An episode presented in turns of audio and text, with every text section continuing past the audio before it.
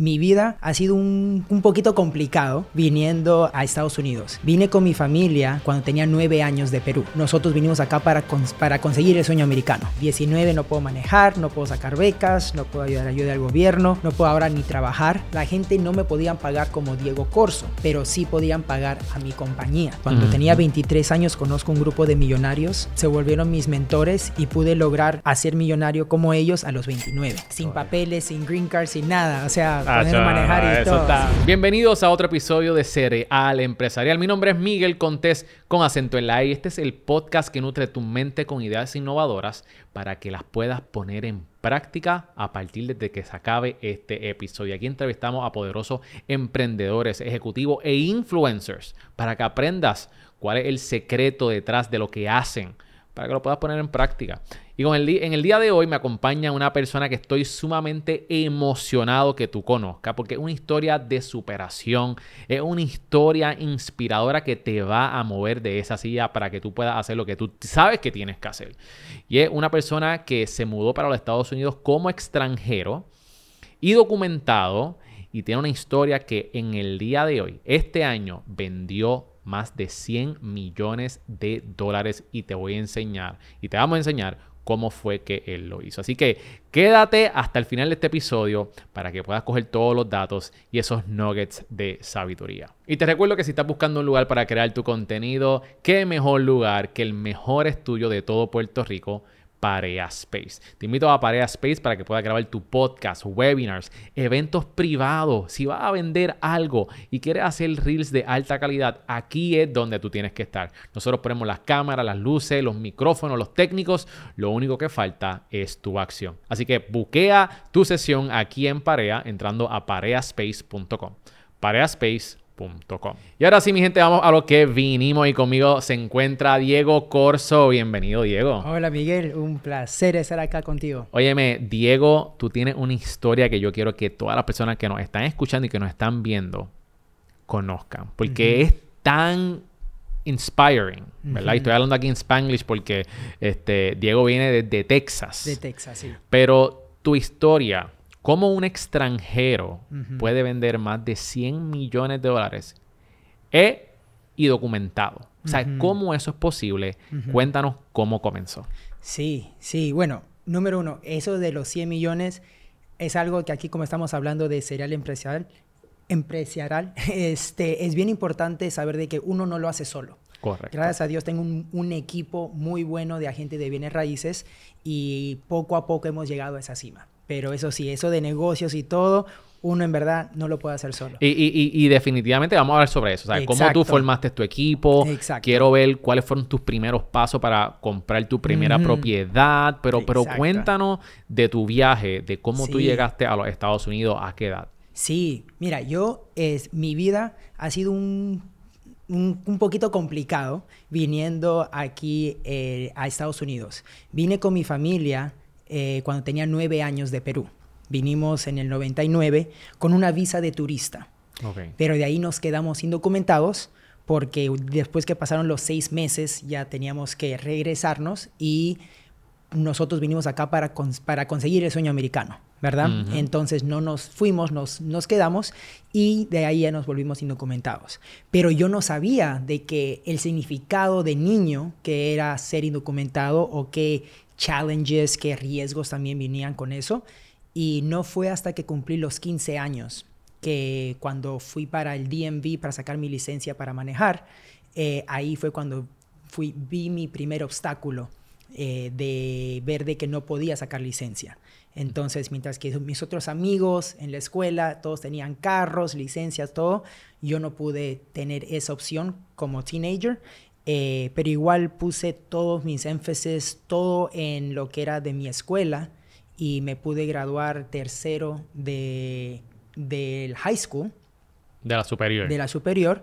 Eh, y en aplicando para, para becas y para grants, para ayuda del gobierno para poder ir a estudiar, eh, me, di me, dicen de que no puedo calificar para nada de eso porque no tengo green card, no soy ciudadano, no tengo nada. Entonces, ese fue mi segundo obstáculo. Y ahí, y, ahí y, qué estaba pasando por tu mente cuando venían estos obstáculos? ¿sabes? Tú, tú querías echar para adelante, estás indocumentado, te frustraste, pusiste buena cara, ¿qué hiciste? Claro. Eh, bueno, número uno, viendo bien el, todo el empeño que vi a mis papás, eh, que empezaron, vinimos acá desde cero, ¿verdad? Y cuando nos mudamos, eh, ellos empezaron a trabajar día y noche, siete días a la semana. Y ese empeño fue para mí un gran ejemplo.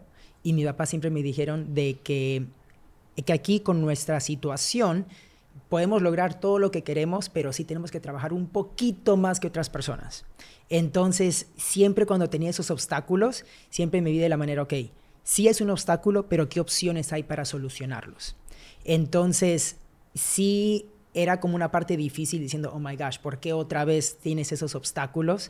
¿Verdad? Porque es de uno en otro, en otro, en otro, pero siempre con la visión que yo tenía de lograr lo que pueda hacer para mí el sueño americano y no, y no este, y sí trabajando un poquito más, ¿no? Sabiendo de que tengo que darle más empeño que otras personas y encontrando soluciones y no darme por vencido y lo otro, no verme como víctima, porque lo que pasa, que bastante gente es que tienen obstáculos, se ven como víctima y no se ven en, en o sea, con el poder para poder solucionar eso. Correcto. Entonces, el gobierno te está diciendo, mira, no. O sea, tú quieres estudiar, pero ¿verdad? La situación en donde tú estás no te permite obtener becas.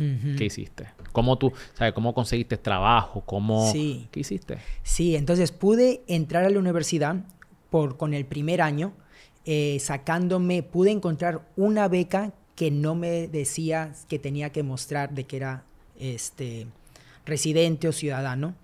Y de ahí, con mis grados y con lo que mis papás pudieron aportar, eh, pude, tenía el, dinero suficiente para mi primer año.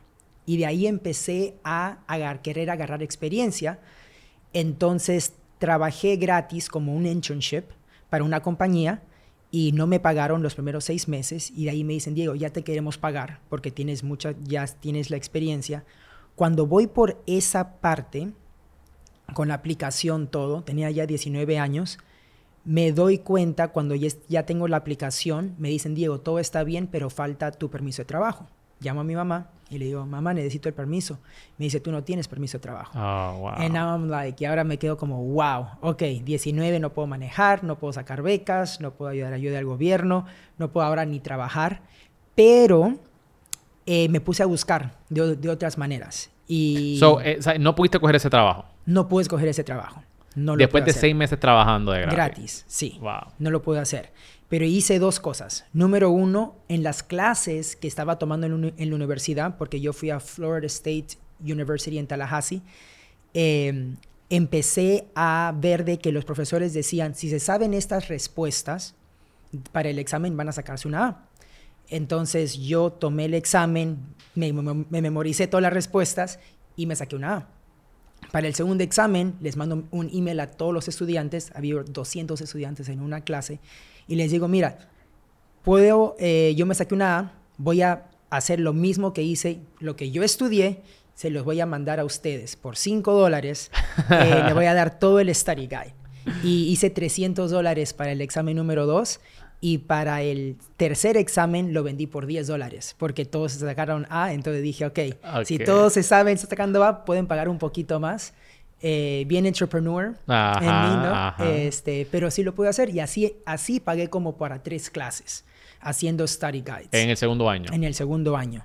Y después este, me di cuenta también de que aunque no puedo sacar eh, mi permiso de trabajo, aquí en Estados Unidos se puede sacar un ITIN number, un número de taxes, porque igual Uncle Sam igual quiere que pagues taxes. Correcto. Entonces, este, con un ITIN number puedes sacar un, un EIN number que es para una compañía y entonces la gente no me podían pagar como Diego Corso, pero sí podían pagar a mi compañía. Mm. Y entonces empecé a trabajar como contractor, haciendo páginas webs, haciéndole un poquito de social media, porque yo estudié tecnología.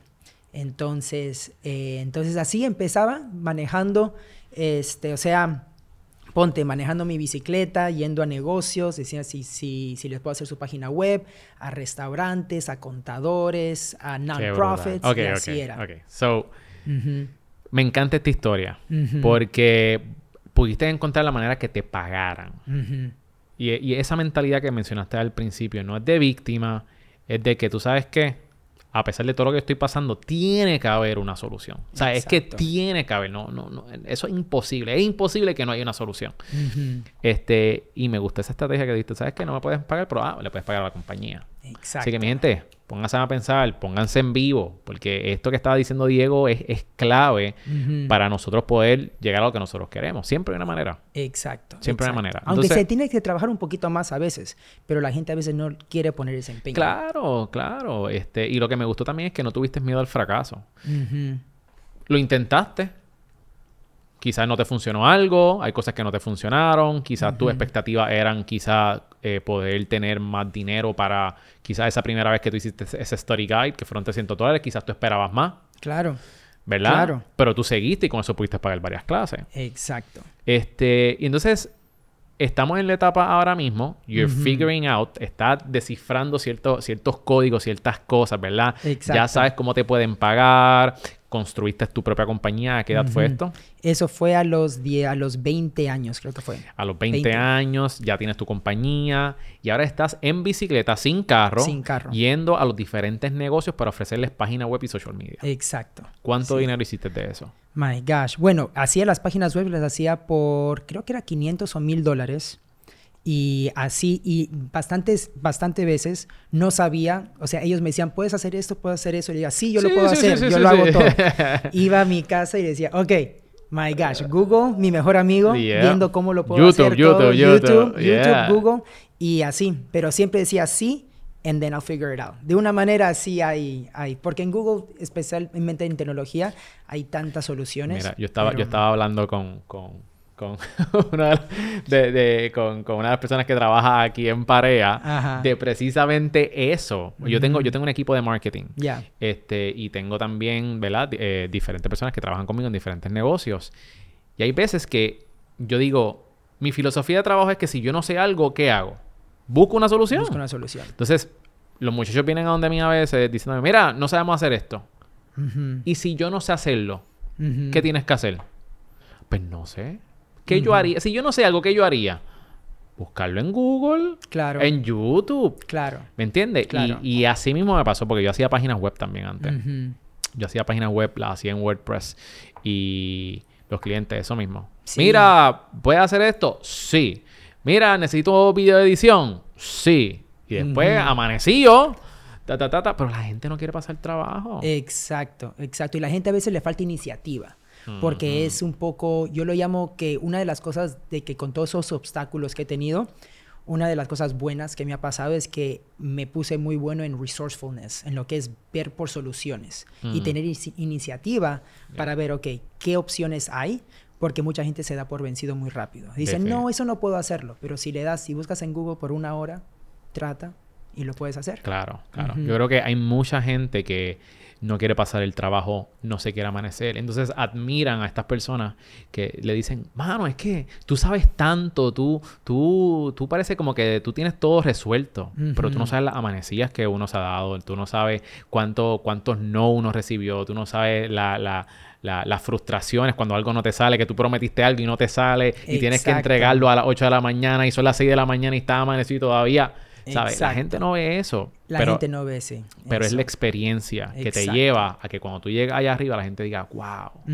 Exacto. Y, lo, y la otra cosa que pasa ahora, que, o sea, de social media y todo, cuando uno comparte un post o una story, este, la gente ve, oh, wow, tiene suerte, ¿no? Pero no sabe todo lo que uno tiene que pasar, el roller coaster de los clientes y todo eso que uno tiene que hacer este, para poder llegar a esa meta. Y yo digo bastante, ba- bastantes veces, es de que no es bueno comparar con otras personas si no sabes toda la historia. Yep. Porque en social media it's just the happy moments. But you don't see all the struggles, the challenges.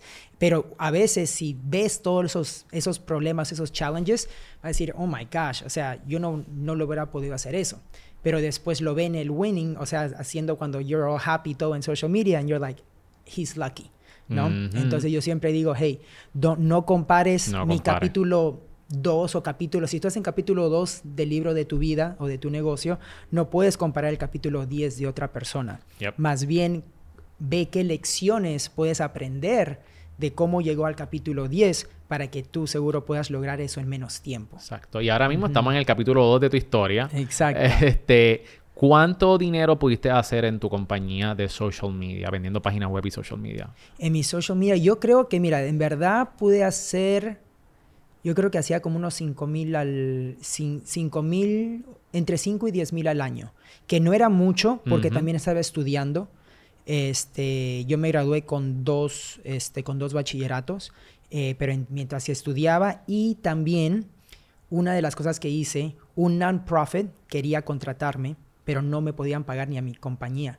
Así, entonces lo que hice, me pueden crear una beca para que vaya por la universidad, que yo me gane esa beca y ahí yo trabajo. Y así pude hacerlo. O sea, tuve Mm. So, que ingeniármelas. O sea, sí. ¿cómo me pueden pagar? Y dice, ok, si le pagan la universidad Wow. y todo eso. Es que me, me encanta porque hay mucha, eh, sí, hay mucha gente en tus zapatos Ujú. que simplemente se, se rendiría. Sí. Ok, so, creaste la compañía. Sí. eh, you're- 10,000, eh, 15,000. estás, estás buscando el dinero como Ujú. pueda. Ujú. Tienes 20 años. ¿Qué pasa después? ¿Cómo fue que tú entraste Sí, en poder comprar tu primera propiedad a los 23 años? sí. Algo que es bien importante es este el libro Papá Rico, Papá Pobre. Ya, uno de mis mejores amigos me tiró ese libro un día y me dice, Diego, tienes que leerlo. Y lo leí y me cambió la mentalidad de todo. Y dije, ok, puedo ser wealthy. O sea, en un futuro puedo, puedo agarrar bienes raíces y todo eso porque ya ese libro lo hizo posible en mi mente. Y porque ya uno sabe el significado y el poder que puede traer el dinero, si lo sabes manejar. Entonces, ¿qué pasa? Una vez de que ya tuve esa mentalidad, dije, ok, tú puedes cambiar tu tiempo por dinero o hacer que el dinero trabaje por ti. Entonces mi mentalidad cambió. En vez de yo agarrar dinero y gastarlo, digo, ¿cómo puedo agarrar dinero, invertirlo y lo que gano de esa, de esa inversión ya lo puedo gastar o ahorrar para comprar más casas? Entonces, durante ese tiempo, porque no sabía cómo lo iba a hacer, no tenía papeles, no tenía nada, eh, justo me estoy graduando de la universidad y la administración de Obama hace, da una, da una acción diferida para los dreamers. Yo soy un dreamer. Entonces el gobierno me conoce como un dreamer de esa manera.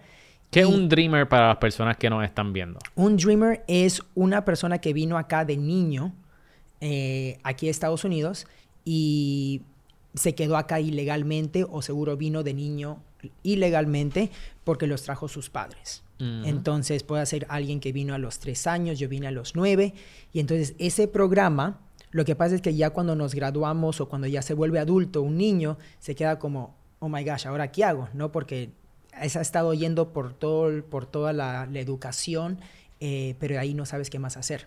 Entonces, el programa de DACA se creó para que los Dreamers, los que vinieron antes del 2007, le puedan dar un número social, una licencia para manejar y un permiso de trabajo.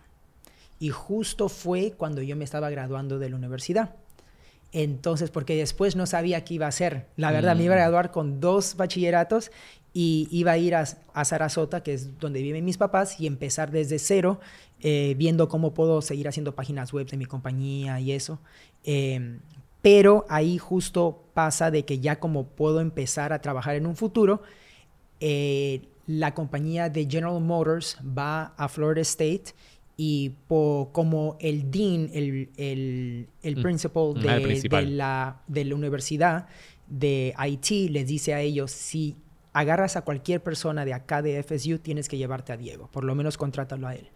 Entonces voy a la entrevista y me dicen, we have to hire you, ahora cuéntanos de ti. Y yo le dije, ok, y me dicen de que me puedo mudar a Austin y ahí fue cuando ya me contratan y me mudo a Austin, Texas en el 2012.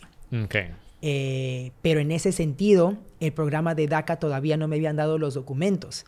Así que me mudo allá sin carro, sin conocer a nadie, Wow. no sabiendo cuándo voy a empezar a trabajar como empleado, pero llego a convencer que la General Motors contrate a mi compañía este, por tres meses para que me paguen Y ahí sí empecé a ganar bien. O sea, que ese, ese, esa estrategia de la compañía te salió más que bien. O sea, tú tenías eso ahí planchado. Ah, exacto. Y ahí me estaban pagando bien. Como, como contractor, 7 mil o 8 mil al mes.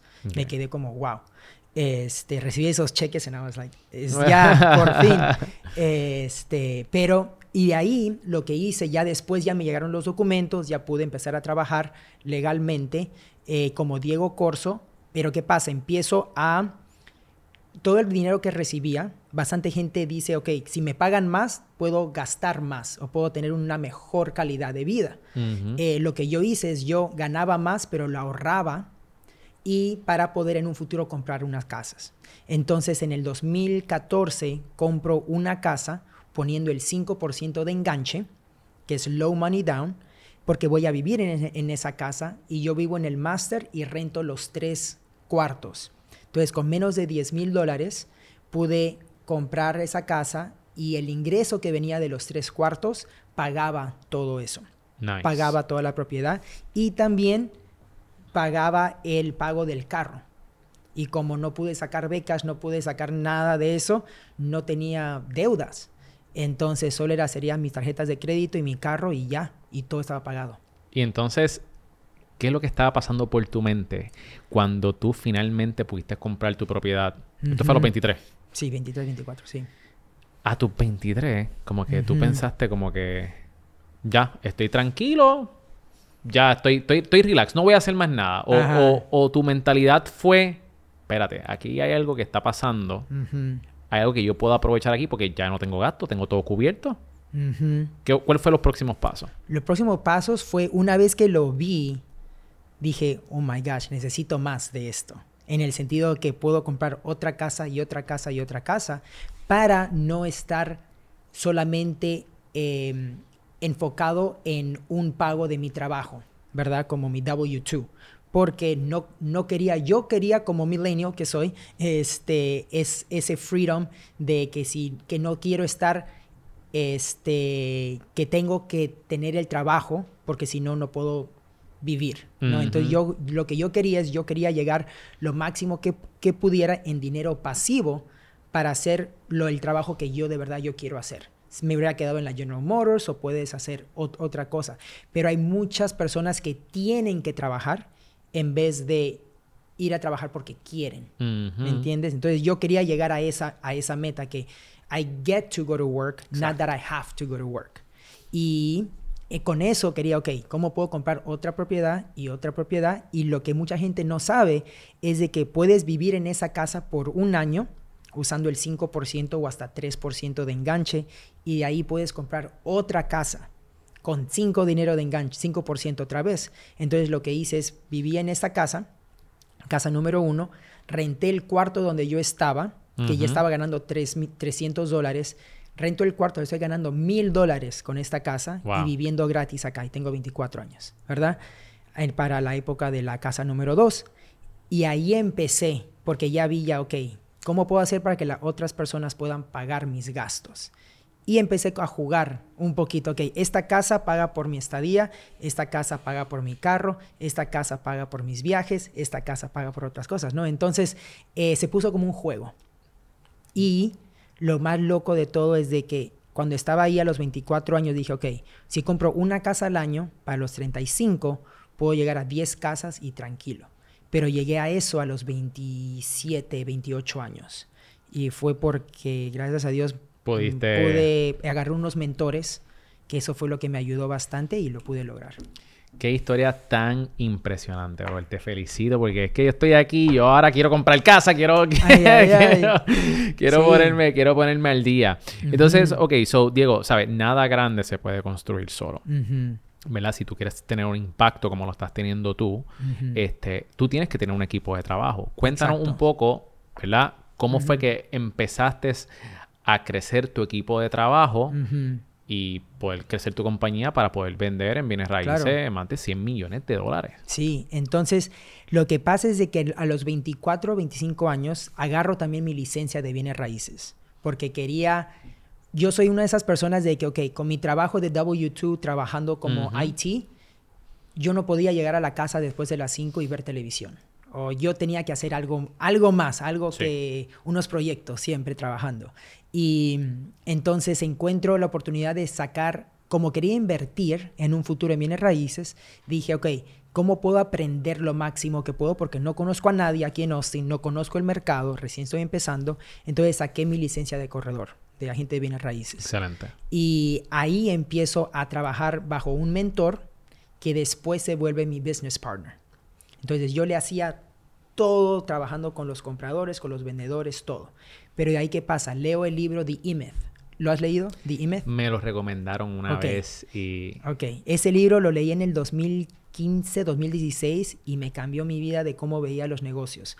Porque te enseña cómo crear Standard Operating Procedures, cómo hacer checklists, listas y todo para que la gente lo pueda hacer igualito en un futuro. Apunten, apunten por ahí, muchachos. Escuchen. Lo más loco es que, ponte, tú puedes ir a McDonald's en Miami, comer la hamburguesa, te vas a California y te sabe igual. ¿Cómo? Es porque todo lo tienen una, en una lista, todo sabe igual, el mismo, la misma temperatura, lo voltean a la misma vez, todo, todo está ahí. Entonces yo dije, ok, yo estoy haciendo todo ese trabajo, pero si yo me enfoco más en los dollar productive activities, que me dan más dinero, yo puedo contratar a otra persona para que haga los trabajos de que es más fácil hacerlos, que no necesito tanto negociar o hablar con otras personas. Entonces es más yendo por checklist. Entonces ahí contraté a otra persona que se volvió nuestro office manager, nuestro asistente, y él empezó a hacer todo el papeleo. Una vez de que ya tenemos esa persona, podemos vender más casas. Y ahí ya no me hice socio, ya no era ya ya no era tanto yo como el asistente de él, ya nos hicimos socios y empezamos a crecer el equipo. Y ahora tenemos 10 agentes completos en el equipo y por los últimos tres años somos el número uno de nuestra oficina de 500 agentes, eh, vendiendo ya más de 200 casas al año. Hemos crecido increíblemente y ayudamos a esas mismas personas, este, a esos agentes también a crecer en su dinero activo, pero también ya todos están invirtiendo en bienes raíces y todo eso. Y eso para mí ha sido bien, este, bien sí, clave. Y me llena, porque eso es lo que, me, lo que me gusta a mí. Excelente, excelente. So, Háblanos sobre, sobre tu compañía. ¿Tu compañía se llama? Bueno, esta compañía se llama FI Investors, Financial Independent Investors. Entonces, para contarte de esto, en el 2019 cuento mi historia en un podcast eh, de bienes raíces de Bigger Pockets y de un día para otro empiezo a agarrar seguidores en Instagram así. Y todas las personas se identificaron con mi historia de ser inmigrante, latino, todo, y porque yo fui el segundo latino que fue entrevistado ahí. Entonces, em, empezó, empiezo a, bastantes personas me hacían preguntas. Entonces, de ahí creo, wow, si bastantes personas están haciendo preguntas es porque yo tengo algo que les puedo enseñar. Entonces, creo un estilo mastermind y ahora ya en el 2023 el mastermind ya se llama Financial Independent Investors y lo que yo enseño es cómo, así como yo empecé, en que ahora ya tengo ya como 60 puertas, este, enseño cómo otras personas lo pueden hacer, como las cosas que yo aprendí de mis mentores eh, en el pasado. Cuando tenía 23 años conozco un grupo de millonarios, 12 millones, fue un evento que habían 12 y solo tenías que ser millonario para estar ahí. Y en ese tiempo mi net worth era 25 mil dólares. Y, pero ellos dijeron, wow, what are you doing here? Y se volvieron mis mentores y hice tomar acción en todo lo que me decían y pude lograr hacer millonario como ellos a los 29. Wow, y sin papeles, sin green card, sin nada. O sea, ah, poder manejar y eso todo. Está, mi gente. Ustedes este tienen, si esto no los mueve de la silla a hacer algo por sus vidas y cambiar. Y si ustedes no están contentos con, ¿sabes? Bueno, nosotros somos responsables de nuestro éxito, de nuestra felicidad. Y si no estamos contentos con lo que estamos viviendo, ¿qué estamos haciendo para que eso cambie? Y en tu caso, tú tuviste la valentía y diste que se chave, no me importa lo que piensen de mí, aunque tú creas que yo no me merezco estar aquí, yo, mira, estoy haciendo esto y se impresionaron con eso. Y muchas veces lo que hace falta es que te atrevas. Exacto, que te atrevas, que tomen acciones y ver tu círculo, ¿verdad? Y ver, ok, este, Jim Rohn dice que tú eres el promedio de las cinco personas con las que más te juntas. Entonces yo dije, ok, si me junto con millonarios, más que seguro, si tomo las mismas acciones, voy a ser millonario en un futuro, en un tiempo. Y sí, lo pude hacer. Entonces, si estás en un círculo, tienes que chequear tu, tu mismo círculo y decir, yo siempre digo, ahora que estamos ya acabando el año, ¿verdad? Toma una forma, o sea, un, un papelito y pon cuáles son las personas que multiplican la energía, la, la, las oportunidades, los tipos de conversaciones, el estándar en tu vida. Cuáles suman, cuáles restan y cuáles dividen. Y trata de no tener tan, comunicación con los que dividen o con los que te restan. Trata más de conseguir más amigos en lo que te multiplican. Definitivamente. Y yo soy un big proponent de... O sea, yo propongo eso mismo. Pásate con gente que gane más dinero que tú, que sean más inteligentes que tú. ¿Y cómo tú haces eso? Una vez tú, tú identificas ese grupo de personas, porque ellos te van a dejar entrar a su círculo. Y tú te tienes que convertir en una persona que ofrezca valor. Exacto. ¿Qué tú le puedes ofrecer? Porque no, no, te van a decir simplemente, sí, yo quiero tener eh, a mi alrededor millonarios, gente exitosa, de negocio, pero ¿qué tú estás haciendo para ganarte ese spot ahí? Exacto. Entonces, esa estrategia yo la utilicé cuando yo comencé de cero nuevamente, cuando yo monté este podcast. Yo dije, a mí no me hace falta dinero, aunque estaba pelado. Yo lo que necesito es acceso a la gente correcta. Y si yo tengo acceso a la gente correcta, mi vida puede cambiar. Y ahí fue cuando yo monté este podcast y 60 entrevistas. Luego mi vida cambió. Exacto. Pero, ¿qué fue lo que yo hice? ¿Qué fue lo que es lo que tú estás haciendo? Es que provees valor a las personas. Entonces, esta estrategia me gusta mucho que yo le llamo que es la estrategia por asociación. Porque una vez a ti te vean con este tipo de personas, aunque ellos sean millonarios y tú estés haciendo 25 mil dólares, cuando la gente te ve a ti hangueando con ellos, dicen, óyeme, Diego es exitoso. Diego es un millonario. Y quizás lo que tú haces son 25 mil pesos. Pero te ven con ese grupo de personas y cuando tú te pasas con ese grupo de personas, las oportunidades llegan. Exacto, Y eso es lo maravilloso de esto. Y con ellos fue lo que yo aprendí, y eso va para todos, para todos. Si uno quiere hacerse millonario, uno tiene que hacerse primero millonario en la mente, en sus acciones y en el corazón, ¿verdad? O sea, tiene que ya tomar las acciones que toma un millonario. No le va a venir el dinero, el dinero viene después. Pero yo digo que siempre you have to become that person that it becomes a millionaire. Una vez que you become that person, tienes que tener la estrategia, tienes que tener las, las conversaciones y las acciones y los hábitos de esa persona para después, años después, ya ver los resultados. Y hay mucha gente que no quiere tomar eso primero, que dice, oh, es mucho trabajo. Está, sí, es mucho trabajo, pero si quieres llegar a eso, tienes que tomar ese tipo de acciones, tienes que cambiar tus hábitos. Que hay mucha gente que no, que no le, que les cuesta cambiar ese hábito porque a veces no lo quieren tanto. ¿verdad? Y lo otro, que se dan por vencidos porque no tienen un porqué que los empuje, o sea, que that they pull it, este, porque ese por qué tiene que ser lo suficiente para poder soportar esos obstáculos que vienen. Es porque ese camino, esa trayectoria es difícil. Tú seguro pones diferentes tiempo trabajando en las mañanas, en las noches y todo para lo que tú quieres. ¿Y cuál es tu por qué, este, Diego, verdad? ¿Qué es lo que te motiva a ti, a pesar de todos estos obstáculos que tú has tenido, poder seguir hacia adelante? El por qué para mí ha sido enseñarles a mis papás, a mis padres, de que el sacrificio que hicieron para venir a Estados Unidos eh, para un futuro mejor para mí, para mi hermano y para ellos mismos como familia, eh, que no fue en vano. ¿Verdad? Eso para mí ha sido lo, o sea, enseñarles a ellos de que todo el sacrificio que, que ellos hicieron, venir acá, empezar desde cero, mi mamá no pudo ver a su papá por 24 años, ahora ya por fin ha podido ir a Perú por primera vez después de 24 o 25 años. Y eso para mí ha sido como un relief porque yo decía, oh my gosh, si mi abuelo se muere antes que mi mamá lo pueda ver una vez más, I'm gonna be devastated. Pero felizmente ya lo pudo ver y todo, eh, pero ese ha sido mi porqué. Wow. me, me, me, encantó esa, esa respuesta. Creo que, que, tus padres están sumamente orgullosos de ti este, por lo que has hecho y lo que... Con, a pesar de todos los obstáculos. Así que gracias por compartir eso con nosotros. Gracias. Eh, hablaste algo sobre los hábitos. Quiero darle para atrás a esos hábitos. ¿Cuáles son los hábitos que a ti te han llevado a ganar el dinero que te has ganado? Sí, el número uno ha sido saber el poder y controlar el dinero.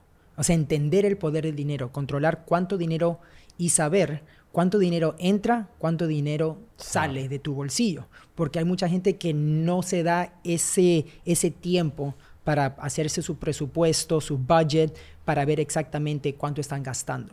Yo digo que ahora que estamos en diciembre es el mejor momento para ver qué hicieron este año, cuánto dinero gastaron en Netflix, Hulu, en, en gimnasio de yoga, esto, el otro, el otro, el otro, y ver qué cosas lo que usan para ver y cuánto dinero gastaron en comida, en salir y todo eso, y ver, ok, cuál es mi presupuesto y qué son cosas que tengo que hacer para el próximo año ahorrar un poco más, ¿verdad? Para poder invertirlo. La parte de inversión es lo más importante, pero es sabiendo cuánto dinero, cuánto sale. Otro hábito que es bien importante es saber que ser un estudiante de la vida, aprendiendo bastante, o sea, escuchando podcasts como este. Este, hay tantos libros en YouTube, en Audible, o sea, leyendo, consumiendo, ¿verdad? Pero lo importante es no solamente consumir, sino tienes que consumir y tomar acción. Yo digo que si, vas, si estás escuchando este podcast, agarra tres cosas que puedas tomar acción después, porque si no te vuelves una esponja, pero te llenas de agua y no, nunca lo puedes exprimir para ver los resultados, ¿verdad? Entonces, sabiendo eso, este, poniendo en tu schedule para que puedas aprender más.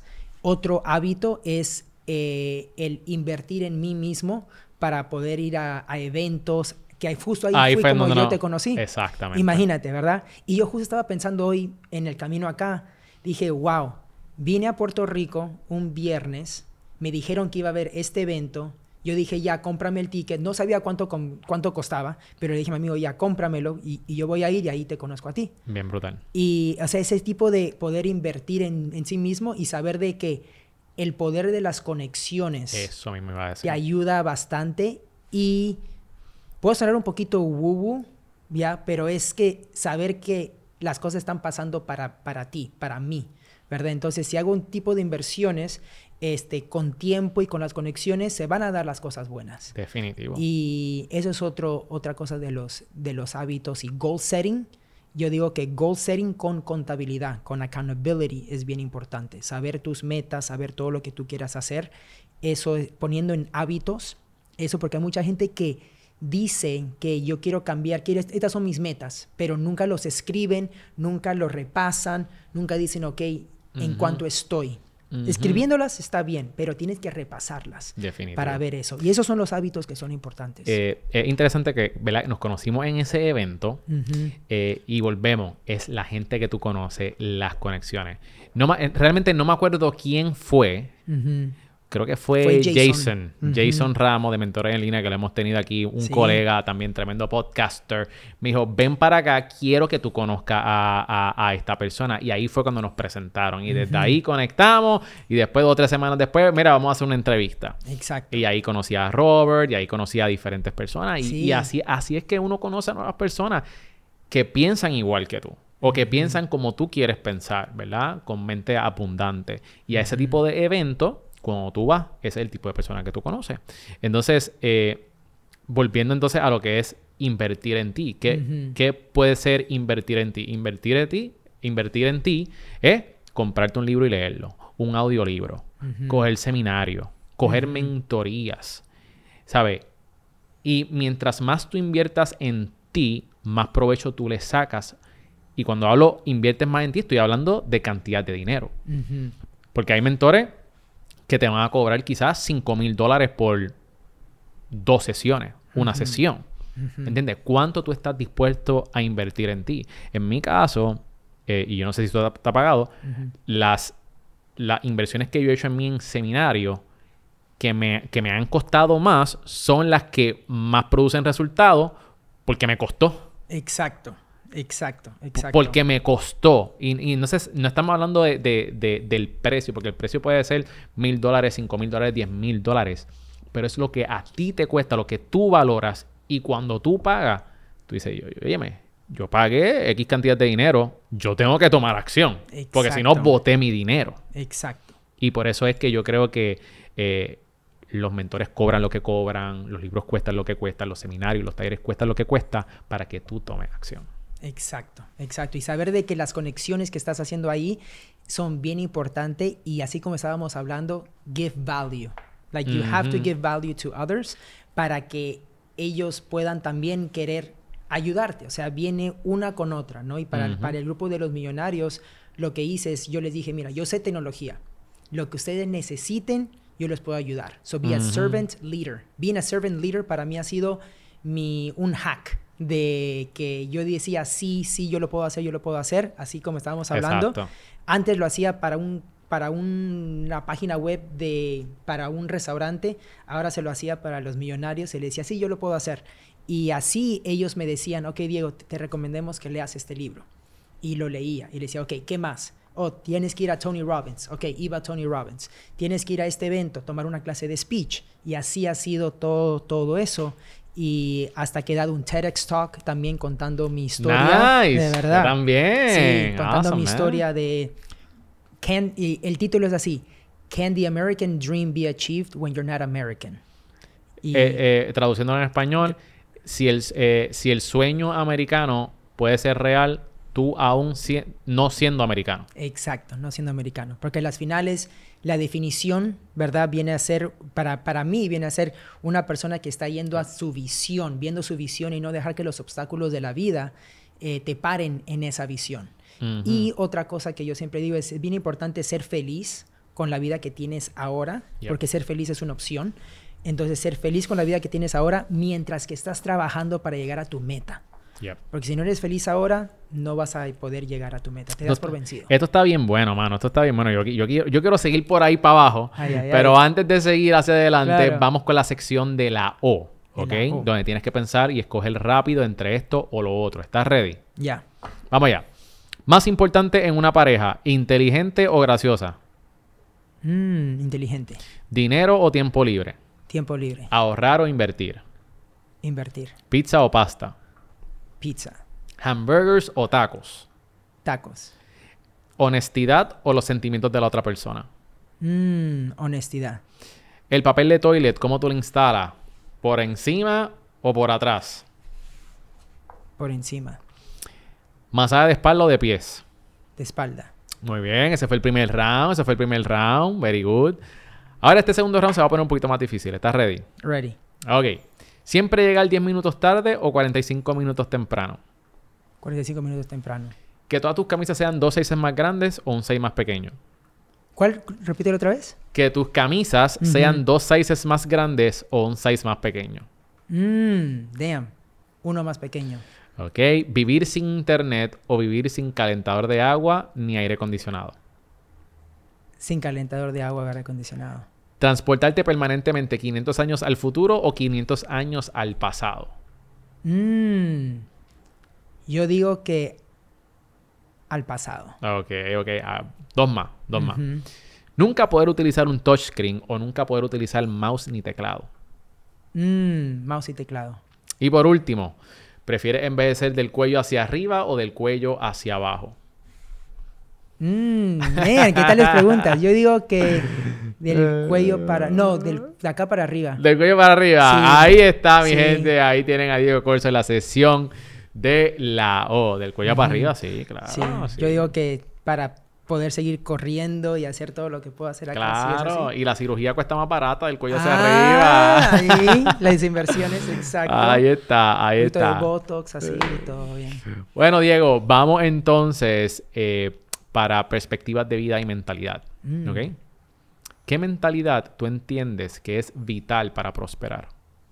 Mm, ¿Qué mentalidad para prosperar? Yo digo que la mentalidad de no ser víctima, sino ser empowered.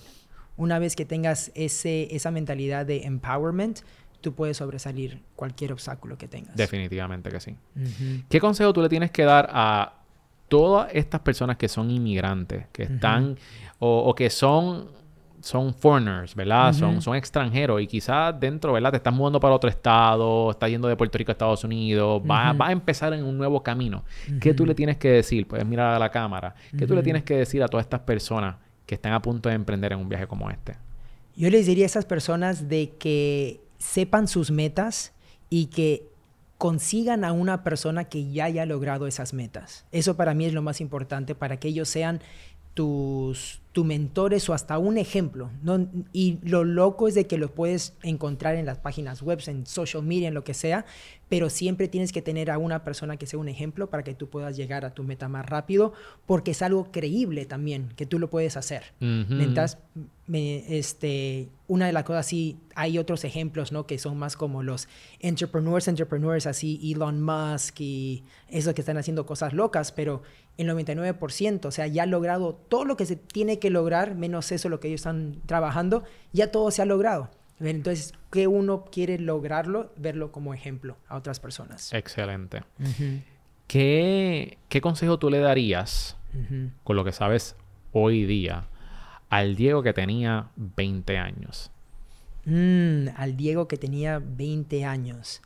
Yo le diría que... This is a good one.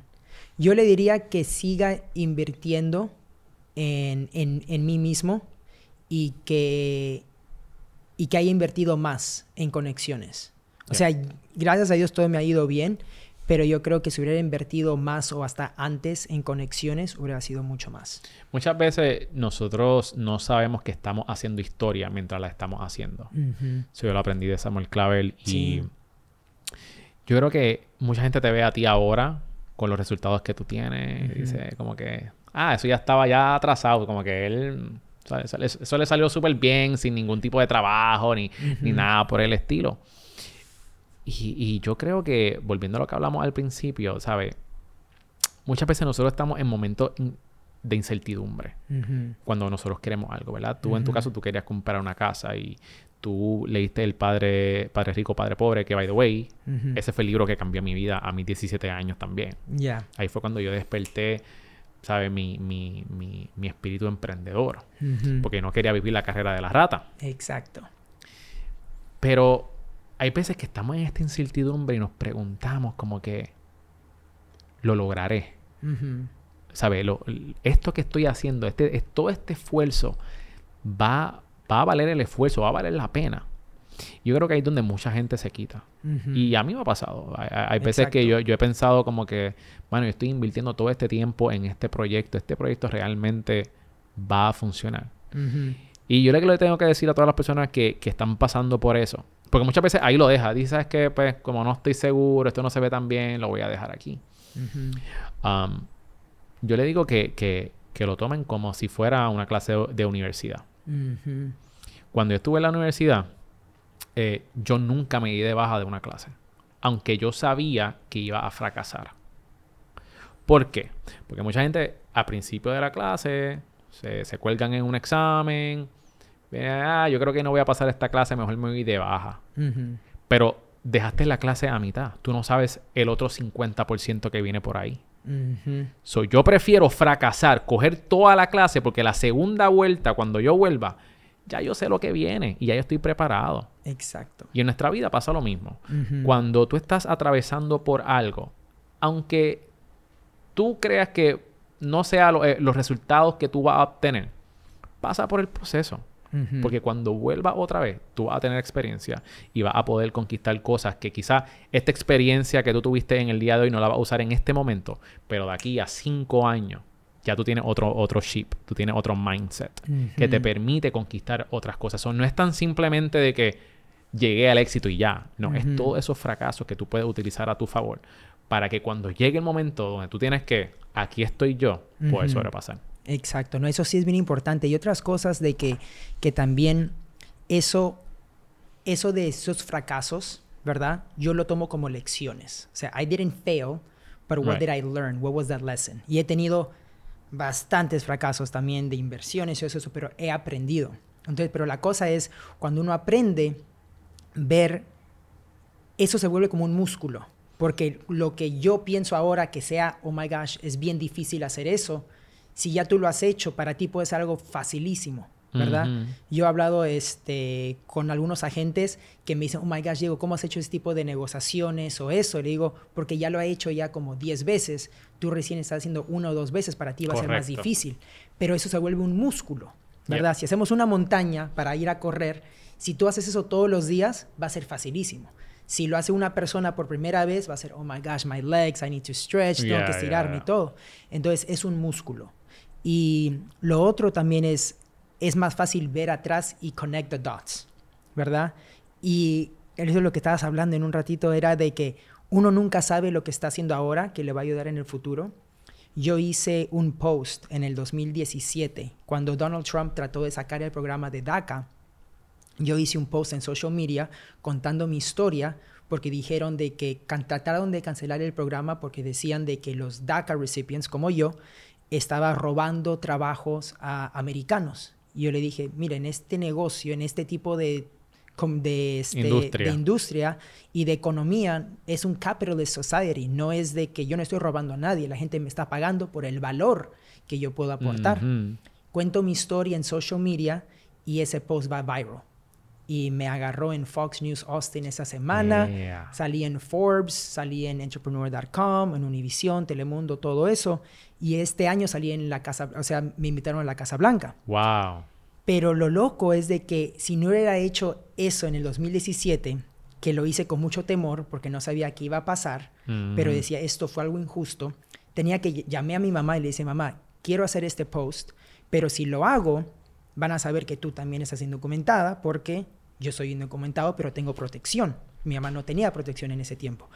Entonces me, me dice, hijo, tienes que hacer lo correcto. Así que lo compartí y todo eso ha pasado. He hablado afuera del Senado con senadores, he hablado siempre representando a los Dreamers. Y este, hay 800 mil de nosotros, 800 mil Dreamers por todo Estados Unidos.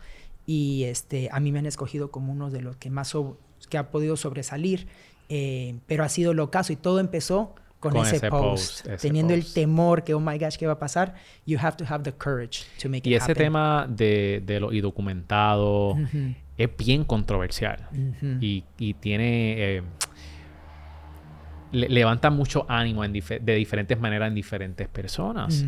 este, pero también lo hemos visto, ese espíritu que tú tienes de que, ok, me estoy mudando a otro país, lo hemos en donde quiera, lo vemos en Puerto Rico, ¿verdad? Personas indocumentadas, personas extranjeras que vienen acá y que muchas veces trabajan más que los mismos que viven en ese país. Exacto. Entonces se están quejando los, los, vagos, los que no quieren hacer nada, pero entonces están las otras personas que llegaron buscando un mejor estilo de vida, que están dispuestos a hacer los trabajos que nadie quiere hacer, incluso, y lo hacen hasta mejor en muchos de los casos. Así que este, yo creo que eso es digno de admirar, que uno esté buscando, ¿verdad? Este, pues mejoría. Y en tu caso tú tienes una historia impresionante y digna de admirar. Gracias. Por último, puede, dentro de toda esta trayectoria, todos estos hardships, obstáculos que has tenido en tu vida, ¿cuál ha sido el momento más difícil al sol de hoy? Mm, el momento más difícil. Yo creo que de obstáculos o de cómo, man, es, nunca me han hecho esta pregunta, pero yo creo de que uno de los momentos más difíciles fue el, el, sí, esto. Eh, había un momento de, durante el tiempo de que mi DACA se estaba renovando, tuve un mes sin poder tener ese tipo de protección. Y es ese mismo mes que Donald Trump este, mandó, escogió siete ciudades y ICE, Inmigraciones, iba tocando puertas así y Austin fue uno de ellos. Wow. And I'm like, oh my gosh. Y este y si me paraban manejando, si me chocaba a alguien o cosas así, este ese me podrían deportar, ¿verdad? Entonces, eso ese momento, eso fue eh, para mí ese mes fue el más difícil por el temor que mm, tenía, porque igual mm. tenía que hacer cosas, ¿verdad? Este, pero fue ese temor porque también ICE estaba ahí y cualquier cosa que pase le podían decir ellos, oye, ahí está Diego, ya no tiene el programa de DACA, depórtenlo. Este, y ese mes me di cuenta también, una lección, que no importa cuánto dinero tengas, si no puedes dormir bien, no vale la pena. Y ese mes hice 40 mil dólares en un mes y hubiera dicho, lo puedo, o sea, si me hubieran dicho ¿Quieres dormir tranquilo o tomar estos 40 mil dólares? Quédate con los 40 mil dólares, quiero dormir tranquilo. Porque no sabes si al día siguiente te iban a parar la policía o algo y eso. Y esa fue la lección. Y una ansiedad, me ¿sabes? No, no me puedo imaginar la, ansiedad de que, que acaso no es ni por tu misma culpa. Es que te chocaron, que, que, que cualquier cosa que... ¡Wow! Y lo más loco, pero mira, para hacerte el ejemplo, mi mentalidad siempre ha sido, ok, ¿qué soluciones hay? Sí, yo tenía que manejar a veces solo así, pero alguien me dijo, Diego, quiero ser un realtor como tú. ¿Me puedes ayudar? Dije, sí. ¿Qué tal si me acompañas a mí a enseñar casas, a hablar con clientes? Tú vas a estar ahí siempre. Por los, por los next 30 days me vas a ayudar. Cogiste un, este, un mentoree. Y le dije, ok, pero tú me tienes que manejar. Y me dijo, ya. Imagínate, tenía, él me empezó a manejar a mis reuniones algunas y este, él le di esa oportunidad, he brought value to me. Exacto. Pudiendo manejar, ya yo no tenía ese temor al 100%, pero igual, igual tenía que trabajar de otras maneras, ¿no? Este, pero sí, pero sí encontrando un tipo de solución. Pero es, ese mes para mí fue el más difícil por el temor de, oh my gosh, ¿qué puede pasar?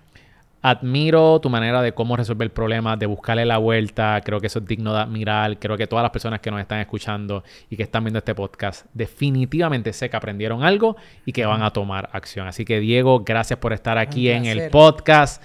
Me lo gocé. Espero poder tenerte en otra ocasión y hablar un poco más de, real estate y, vamos a ver cómo nos metemos en el real estate. Porque tu historia me, ha cautivado. Me ha cautivado. Exacto.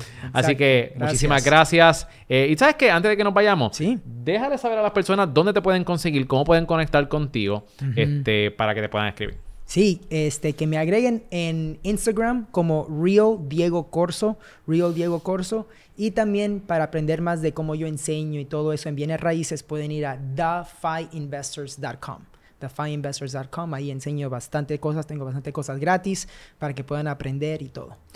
Cosas gratis, pero mi gente, inviertan en su persona. Exacto. En su futuro. Así que Diego, muchísimas gracias. A todas las personas que nos están viendo, te doy las gracias por sintonizar Cereal Empresarial. Y te voy a pedir un favor para que nos puedas seguir ayudando a atraer a personas como Diego y a seguir creciendo este canal. Te pido que si nos estás viendo en YouTube, que nos dé un subscribe y que le dé a esa campanita para que no te pierdas otro episodio como este que están bien, bien, bien bueno. Y tenemos un lineup de emprendedores que no te vas a querer perder. Y también te recuerdo que si necesitas un lugar donde grabar tu podcast, te invito a Parea Space. Aquí nosotros tenemos todas las luces, cámaras, lo que hace falta es tu acción, así que entra ahora a pareaspace.com. Eso es todo por hoy, mi nombre es Miguel Contés con acento en la E y nos vemos en la próxima.